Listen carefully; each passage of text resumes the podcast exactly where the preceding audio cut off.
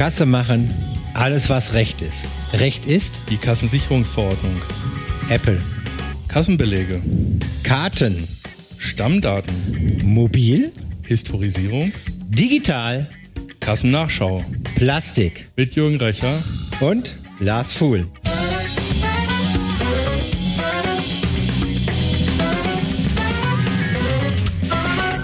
Hallo Lars, grüß dich. Hallo Jürgen. Ja, frohes neues Jahr wünsche ich. Ähm, dir wünsche ich allen Hörern. Ähm, wir sind ja kräftig am Aufnehmen diese Woche. Und ähm, ja, heute haben wir das Thema Mobilpay. I just call my Konto. Mobilpay, was ist Mobilpay? Was soll das denn? Ja, Was soll der, das Ding, ne? nur Geld lügt nicht. wie der Name schon sagt, es geht um Bezahlung mit mobilen Geräten, also sprich mit dem Smartphone zum Beispiel. Ja, steht da nicht. Da steht ja mobiles Zahlen. Das habe ich aber schon immer gemeint. Portemonnaie ist doch ein mobiles Zahlen, oder? Ja, könnte man natürlich, wenn man das Wort wortwörtlich nimmt, äh, so sehen, aber die Definition ist ganz klar elektronische Zahlungsform unter Verwendung von mobilen Endgeräten. Ah, wir sind bei Digital. Wir sind in der Elektronik. Ja, Das ist, das ist, also müsste es eigentlich heißen, entweder digitales, mobiles Bezahlen oder elektronisches, mobiles Bezahlen. Genau. Denn Mobilität habe ich mein Portemonnaie dabei, meine Geldbörse. EC-Karte. Ja, nee, nee, nee, mal ganz zurück. Papier, Ja. Metall Stimmt. ist mobiles Bezahlen. Ja.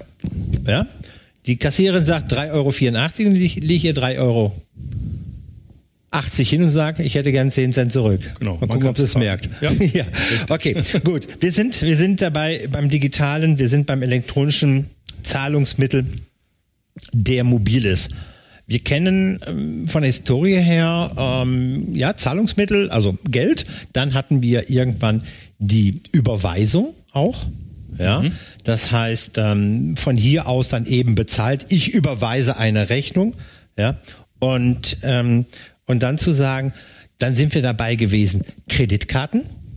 Richtig? Ja, das sind dann keine digitalen, oder sind das auch schon digitale Zahlungsmittel? Naja, auf jeden Fall ist es unbar. Wir haben es nicht mehr mit Bargeld zu tun. Äh, Wenn man so will, ist ja auf diesen ganz modernen äh, Karten auch schon ein kleiner Chip drauf. Das kann man ja schon fast als Computer bezeichnen. Die Grenzen sind fließend. Ja, Moment. Nee, da lasse ich mich. Du hast eben ganz klar gesagt, es gibt eine klare, eindeutige Definition. Da lasse ich jetzt aus der Nummer nicht raus. Eine Kreditkarte. Ist es, gehört es zu Mobile Pay, ja oder nein? Nein, definitiv nicht. Warum? Weil das kein mobiles Endgerät ist. Aha, Im also Sinne- wir haben, wir haben immer noch dieses mobile Endgerät. Genau. Das heißt, es geht ja bezahlen per Smartphone. Richtig. So, mobiles Endgerät. Ja. Kannst du mir mal bitte dein mobiles Endgerät geben? Ich möchte da gerne eine WhatsApp-Nachricht drauf schicken. Ja, das sagt ja keiner, sondern zahlen mit dem Handy. Ja. Zahlen mit dem Smartphone, zahlen mit dem Handy. Okay, da haben wir verschiedene Systeme. Und ähm, ist das denn sicher, das neue deutsche Zeug da oder das neue Zeug, was wir da machen? Ja, kann man immer sehen, wie man will. Wenn wir uns an die Anfänge zurückdenken, jeder erinnert sich vielleicht noch, parken, SMS an irgendeine Nummer schicken und dann hat man einen Parkvorgang ausgelöst ähm, und man musste sich dann sozusagen wieder ausloggen, indem man nochmal eine SMS verschickt hat. Wie sicher SMS sind, wissen wir alle, kann man irgendwie natürlich manipulieren. Das waren so die Anfänge von Mobile Pay wo man sagte, jetzt habe ich mit dem Handy mal mein Parkticket bezahlt. Ja, und? Wo ist das Risiko? Naja, 2,50 Euro vielleicht. Eintrittswahrscheinlichkeit mal Schadenshöhe. So berechnen wir doch Risiko. Ja. Die Eintrittswahrscheinlichkeit einer SMS, dass sie abgefangen wird oder falsch gesetzt wird, okay, die ist da. Das Schadenshöhe, die Schadenshöhe 2,50 Euro. Also bitte. Ja. Ähm, ähm, wir reden, wir reden darüber, okay, über den Anfänge. Was gibt es heute? Welche Arten gibt es? Heute haben wir mehrere Arten. Wir haben beispielsweise eine App auf dem äh, Mobiltelefon, wo wir sagen, wir möchten jetzt etwas kaufen. Dann tippen wir unseren Authentifizierungscode ein und dann kommt da womöglich ein QR-Code raus und den äh, halte ich dem, dem Verkäufer äh, unter die Nase und er geht mit seinem Scanner drüber und sagt, alles klar, Bezahlung ist erledigt. Es gibt aber auch noch die Möglichkeit, äh, das habe ich vor ein paar Jahren in, in Asien äh, häufig gesehen, die legen einfach nur noch ihr Handy auf so einen Scanner. NFC nennt sich das Ganze. Und da ist gar nichts mehr. Genau. Ja. Genau. Also ich überlege jetzt gerade, wir brauchen nicht nach Asien gehen, aber Ja. da hast du es gerade gesehen. Ja, mittlerweile ist es bei uns auch angekommen, genau, ja. So, zack. Über, über ein Touch-ID fertig aus. Genau. Meist muss man sich nochmal authentifizieren. Nee.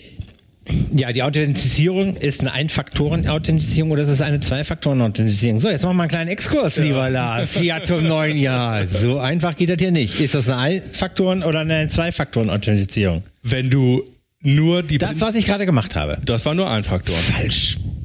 Der zweite Faktor ist Stimmt. das Handy. Ach ja, stimmt. Besitz. Krass. Der ja. Besitz. Ja. Genau. Ja. Das, was ich habe am Körper, das, was ich an Sachen habe, äh, also sprich das Smartphone oder das Wissen. Ja. Genau, und das war jetzt zwei. Mein Daumen und das Smartphone. Nur Ja. dieses zusammen funktioniert. Mein Daumen woanders funktioniert nicht. Richtig. Okay. Ist mobil. Moment, ist es denn jetzt? Wir, wir haben früher mal unterschieden zwischen bar und unbar. Was ist da denn jetzt? Das ist ja dann unbar, ne? Ja, das ist unbar. Ja, ganz ja, klar. ja. Also bar ist ganz klar wirklich nur, wenn wir Münzen und Scheinen über den Tisch gehen lassen. Okay. Als Kassensystemhersteller, was muss der beachten? Was ist sein Thema? Ähm, ja. Ja, er muss es natürlich aufzeichnen, wie jede andere Zahlung auch, mit Kreditkarte. Und er hat dann eben, äh, da steht dann im Kassenbuch drin, da sollte dann natürlich auch drin stehen, dass es ähm, eine unbare Zahlung ist. Äh, als kleiner Hinweis, weil die Finanzämter ja gerne drauf gucken. Kassenbuch sollte ja ursprünglich nur Bargeld enthalten, aber mittlerweile ist man dazu übergegangen, darf auch unbar enthalten, aber dann bitte abtrennbar, dass man das filtern kann. ja, ne? ja. Haben wir ja auch besprochen, ähm, Genau. als wir Kassenbuch durchgegangen sind, die Trennung dann eben zwischen bar und unbar. Genau. Wobei, wenn wir, wenn ich mit Reinhard Schulz darüber rede, unseren Steuerberater, den wir ja auch hier immer wieder im Podcast haben, der ganz klar sagt, nee, nee, nee, ne? Zum klassischen Kassenbuch gehört das nicht. Es wäre ein Bewegungskonto, ja, wo ich dann entsprechend ähm, die Einträge unbar setze. Es ist ja auch sinnhaft, der Händler, der Supermarktbesitzer muss ja auch irgendwann wissen, woher kriege ich denn mein Geld? Und wenn ich dort keine Trennung habe.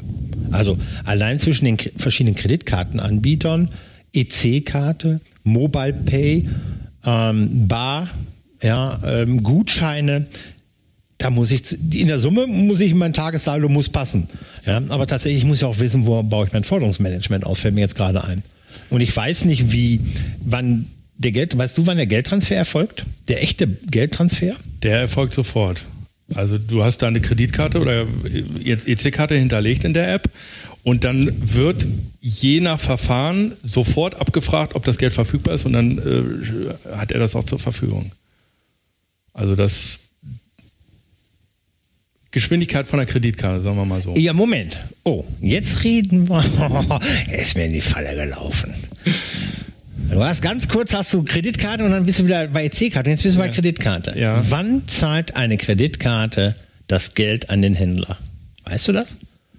Ich weiß es. Soweit ich weiß, wird das immer in bestimmten Abständen. Einmal pro Monat zum Monatsende. Ja. Deshalb haben, äh, gab es auch eine lange Zeit die Agio-Geschichte, ja, der Händler sagt einfach, Moment, ich warte jetzt hier drei Wochen auf mein Geld, wenn du mit Kreditkarte bezahlst, kannst du das nicht irgendwie bar bezahlen oder kannst du über deine Kreditkarte das Geld jetzt abheben, dann kriegst du eine Reduzierung. Ich habe mir damals meine Skier in Österreich, weiß ich, ne, und das sagt, mm, ich lasse dir nochmal drei Prozent runter, wenn du mir das Geld bar auf den Tisch legst. Ja. Dann bin ich rüber zum EC-Automat, habe mit der Kreditkarte, also dann ähm, gab es ein Manko bei der Bank, die hat dann eben auf ihr Geld gewartet, die österreichische Bank. Und ähm, aber so äh, und wenn ich die Kreditkarte hinter, dann kriegt ja weiterhin der Supermarkt ja auch erst später sein Geld. Über die Kreditkartenabrechnung. Ja. Mhm. Bei EC-Karte ist es anders. Da erfolgt der Fuß schneller, ne? also Ja. spätestens mit Tagesabschluss, aber vornehmlich, wenn es die gleichen Banken sind, ja wirklich Sekunde um Sekunde. Okay, okay. Also abhängig davon, was wir hinterlegt haben. Halt was mhm, ja. Genau, genau. Da müssen wir drauf achten. Ne? Also ja. da, da gibt es auch gerade die Überschneidungen 31.12. Tagesabschlüsse fahren, Jahresabschluss fahren, Forderungsbestand. Geld ist noch nicht eingegangen. Mhm. Ja. ja. Gut, ja.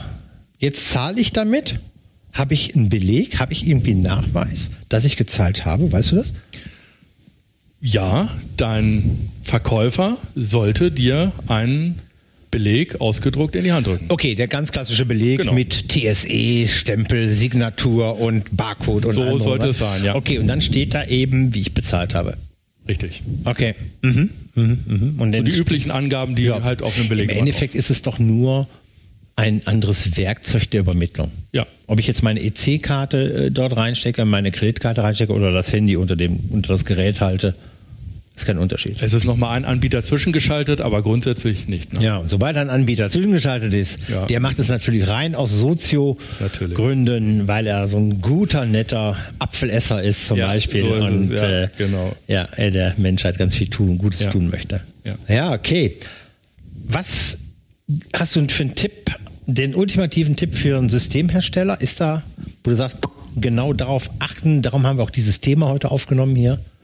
Auf jeden Fall im Kassenbuch vermerken, was es für eine Zahlung ist, mhm. dass das drinsteht, dass das klar getrennt werden kann. Okay. Ansonsten so behandeln wie jede andere unbare Zahlung bitte auch.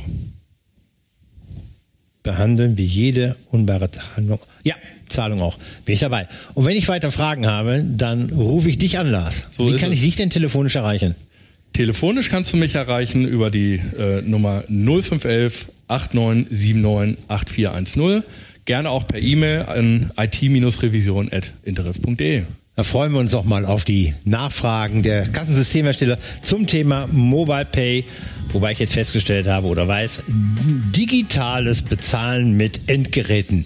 Ja, aber so ein langes Wort will keiner im Mund nehmen.